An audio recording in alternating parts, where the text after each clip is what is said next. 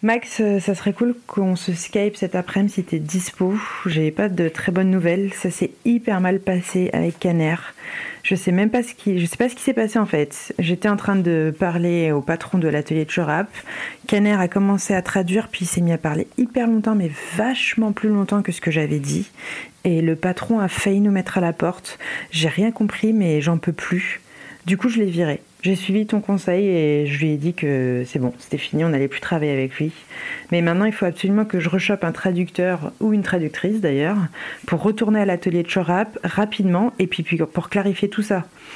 Donc fais-moi signe dès que tu as ce message. Je vais rester bosser sur mon ordi ou Airbnb toute la journée. Donc je suis dispo, je suis connectée. Et puis euh, bon, je pense que ça va me faire du bien de voir ta sale tête.